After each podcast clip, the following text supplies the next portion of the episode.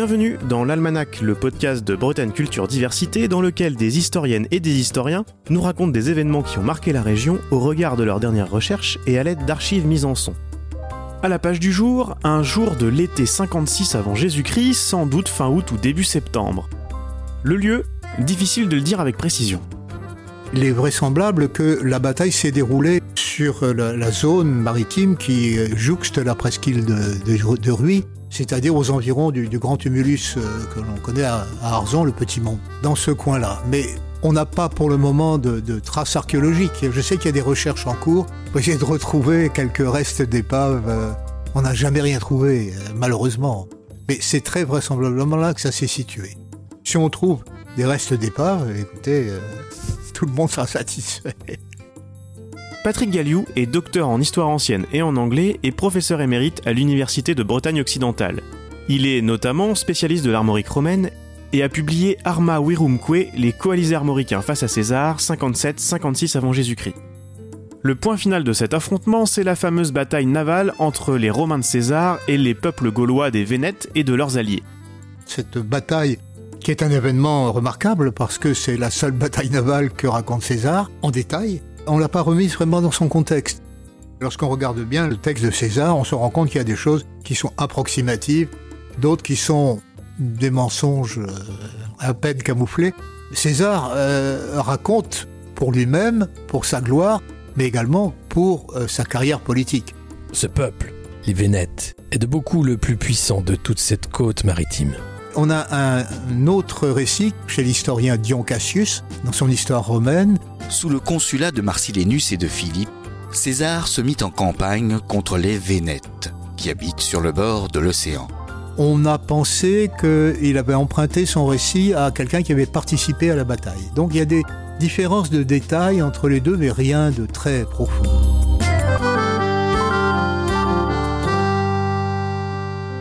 C'est ce qu'on va faire ensemble, remettre la bataille dans son contexte. Quand on pense à la guerre des Gaules, on a tendance à commencer avec l'arrivée de César en 58, alors que pour bien comprendre les rapports qu'entretiennent les Romains avec la Gaule, il faut remonter beaucoup plus loin dans le temps. C'est une très longue histoire, on est obligé pour le comprendre de remonter à un passé assez lointain, en rappelant que les contacts entre les Celtes, comme les appelait Gaulois si l'on veut, et les, et les Romains, remontent euh, au moins au VIe siècle, mais surtout au IVe siècle, ou début du IVe siècle, où les tribus gauloises vont envahir le nord de l'Italie. Et après la défaite des Romains sur l'Alia, un petit affluent du Tibre, saccager Rome, ce qui va laisser une empreinte indélébile dans l'esprit des Romains. La deuxième étape importante, c'est euh, la création de la province de Narbonnaise. On a souvent tendance à oublier que les Romains se sont installés bien avant euh, les épisodes racontés par César, donc ils se connaissent déjà. Cette création à la suite d'un premier conflit entre peuples gaulois autour de 120, dans lequel Rome intervient, permet de sécuriser militairement le nord de l'Italie, mais c'est aussi une zone importante d'un point de vue commercial. Un deuxième conflit, celui qui nous intéresse, éclate en 58, euh, César est alors proconsul en charge de la Gaule. Dès 57, au fil de l'avancée de ses troupes, il s'intéresse à l'armorique. Pourquoi? On peut penser que César avait déjà des visées sur l'île de Bretagne, la Grande-Bretagne aujourd'hui. L'Armorique est une zone qu'il ne peut pas négliger s'il veut prendre la Bretagne parce que euh, s'il ne l'occupe pas, il laisse exposer son flanc gauche s'il débarque. Donc c'est dangereux. Il va envoyer un de ses lieutenants, Crassus, pour conquérir l'Armorique. Il y a peut-être d'autres raisons également, mais c'est ça qui prime dans la conquête de l'Armorique. Qui sont ces peuples d'Armorique que César et Crassus veulent soumettre? L'Armorique, c'est le pays devant la mer. Ça veut dire que ça concerne également les Normands, les peuples occupant l'actuelle Normandie, devrais-je dire. Par convention, on va garder le terme d'Armorique pour la péninsule armoricaine, avec cinq peuples qui sont les, les Riédons, les Rédones, dont le nom est resté dans Rennes, qui occupent le bassin de Rennes pour simplifier, les Coriosolites, qui occupent euh, l'est des côtes d'Armor, le nord du Morbihan jusqu'à l'Oust, et puis une petite partie de l'île Vélène actuelle. Les coriosolites, ce sont les, troupes qui veillent en gaulois. À l'ouest, les osismes, qui occupent le Finistère actuel et l'ouest des Côtes d'Armor jusqu'à la baie de Saint-Brieuc. Au sud, les Vénètes, évidemment, qui occupent à peu près l'actuel Morbihan, mais dont le territoire s'arrête à l'Oust, on l'a dit tout à l'heure, qui est bordé par l'Élé euh, au nord-ouest et puis par la Vilaine au sud-est, et par la mer, évidemment, de l'autre côté. et les Namnettes, enfin, qui occupent la région de Nantes.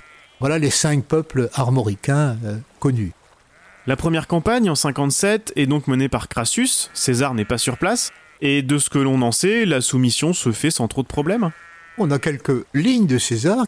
Dans le même temps, Crassus, que César avait envoyé avec une légion chez les Vénètes, les Unelles, les Osismes, les Coriosolites, les Ésuviens, les Olerques, les Redons, peuples marins riverains de l'océan, lui fit savoir que tous ces peuples étaient soumis à Rome. Il n'y a pas de récit de bataille, etc. On peut penser que le lieutenant César a su négocier les choses, qu'il a signé des traités, des accords en tout cas avec les peuples en question, mais euh, cela implique que de tels traités apportent des otages à Rome. L'échange d'otages, c'est quelque chose de classique dans le monde ancien. Les Celtes le pratiquaient. On échangeait des otages. Je dis bien on échangeait des otages. Pour Rome, c'est différent. On prend des otages euh, qui sont bien traités. La question n'est pas là. euh, mais euh, c'est le droit des gens, le jus gentium, qui signifie que on prend les otages, mais on ne donne pas d'otages romains au peuple soumis entre guillemets. Les choses se calment en apparence, en tout cas à la fin 57. En apparence seulement, puisque l'année suivante, un vrai conflit s'ouvre. Oui, alors les choses sont un peu complexes parce que les troupes romaines qui avaient conquis euh, ou soumis euh, les peuples armoricains vont s'installer pour l'hiver, les quartiers d'hiver où on ne se bat pas, chez les Andes, c'est-à-dire les Andécables, la région d'Angers. Et puis au printemps, ils ont besoin de blé. Le blé est un élément essentiel de la nourriture des légionnaires, blé et orge. Et lorsque l'on relit César, on voit constamment mention de blé, parce que si on ne peut pas nourrir les troupes, elles vont se révolter. Publius Crassus, avec la 7e Légion, avait établi ses quartiers d'hiver chez les Andes. C'était lui qui était le plus près de l'océan.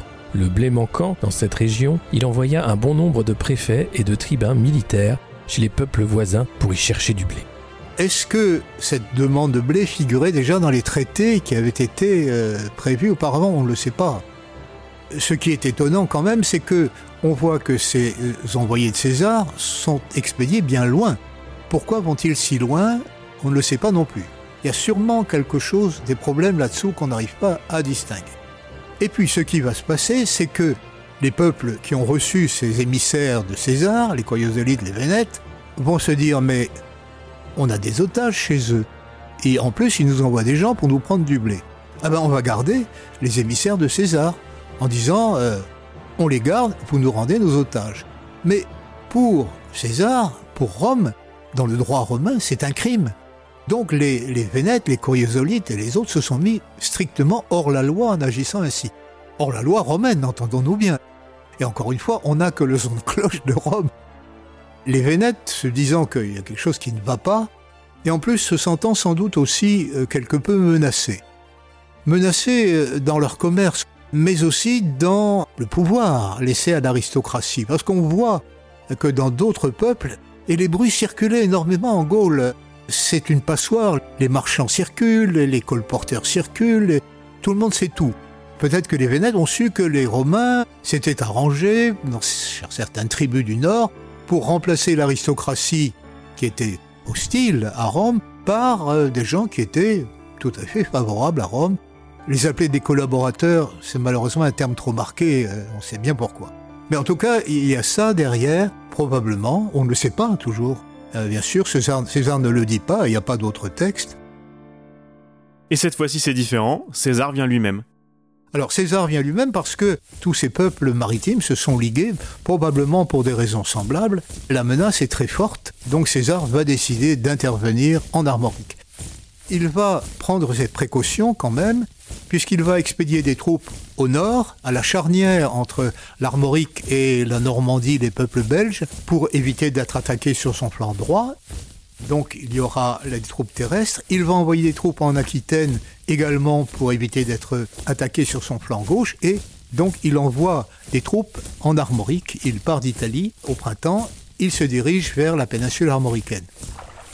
Et en même temps, il ordonne de faire construire des navires probablement sur la Loire. C'est ce qu'il faisait beaucoup, faisait sur les fleuves à l'époque. Et ensuite les, navires vont descendre la Loire. Il demande de réunir des vaisseaux de peuples qui étaient favorables à Rome, les Pictons et les Santons. Les Santons, c'est le peuple de, de Sainte, Pictons, Poitiers. Il demande de recruter des rameurs dans la province de Narbonnaise. et également des pilotes qui sont vraisemblablement des santons ou des pictons qui ont l'habitude, qui connaissent euh, la côte atlantique. Donc il, n'est pas perdu. Il faut bien comprendre une chose aussi, ce qu'on n'a pas dit assez souvent, c'est que César, c'est pas une brute galonnée. C'est un militaire, il fait pas de cadeaux, c'est vrai, mais qui en faisait à l'époque Mais c'est quelqu'un d'extrêmement cultivé et a suivi des cours de rhétorique.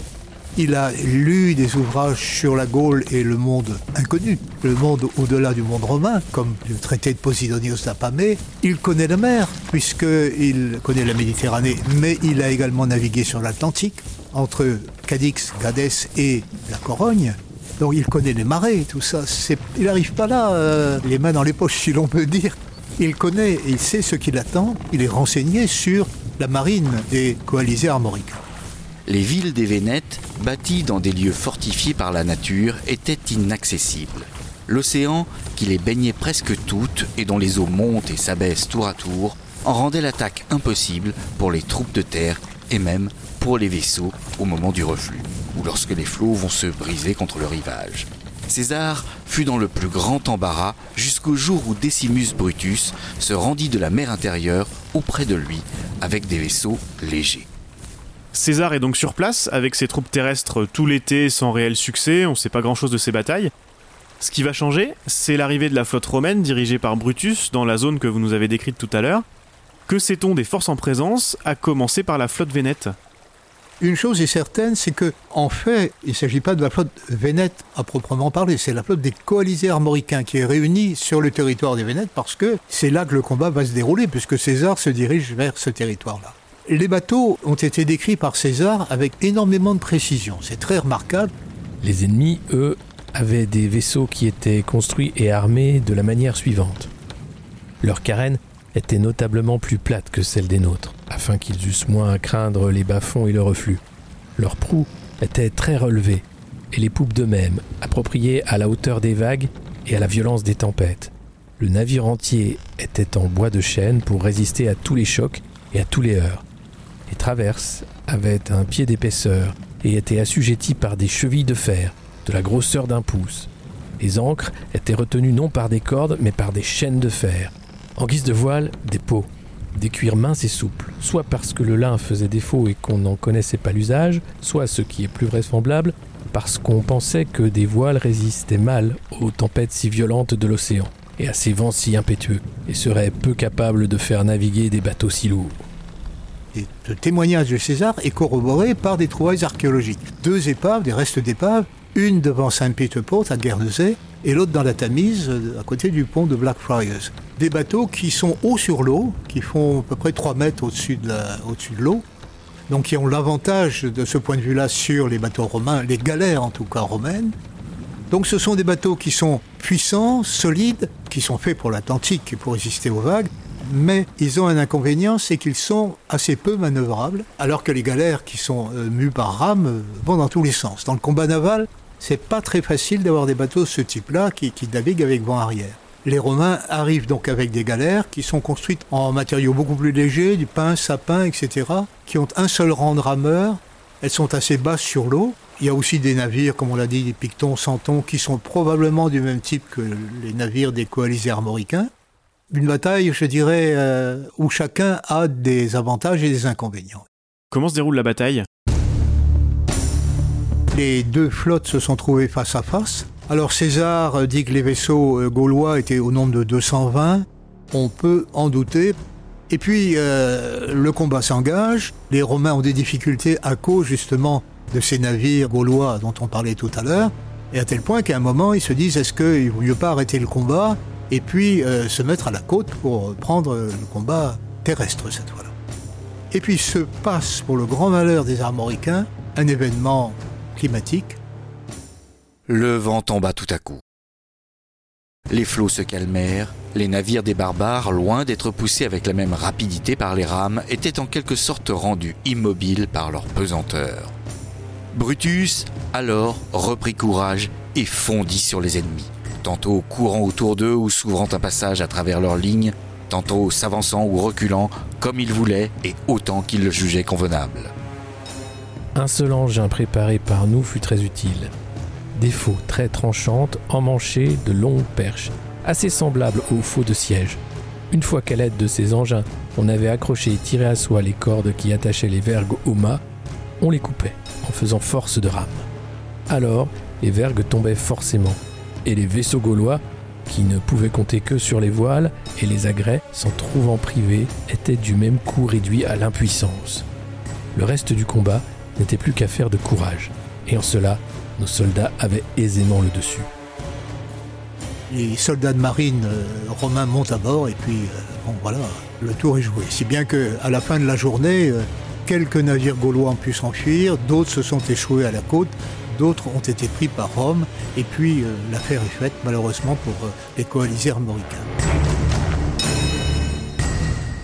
César fait tuer ceux qui se sont opposés à lui et la guerre en armorique s'arrête là. Vient ensuite le temps de la romanisation.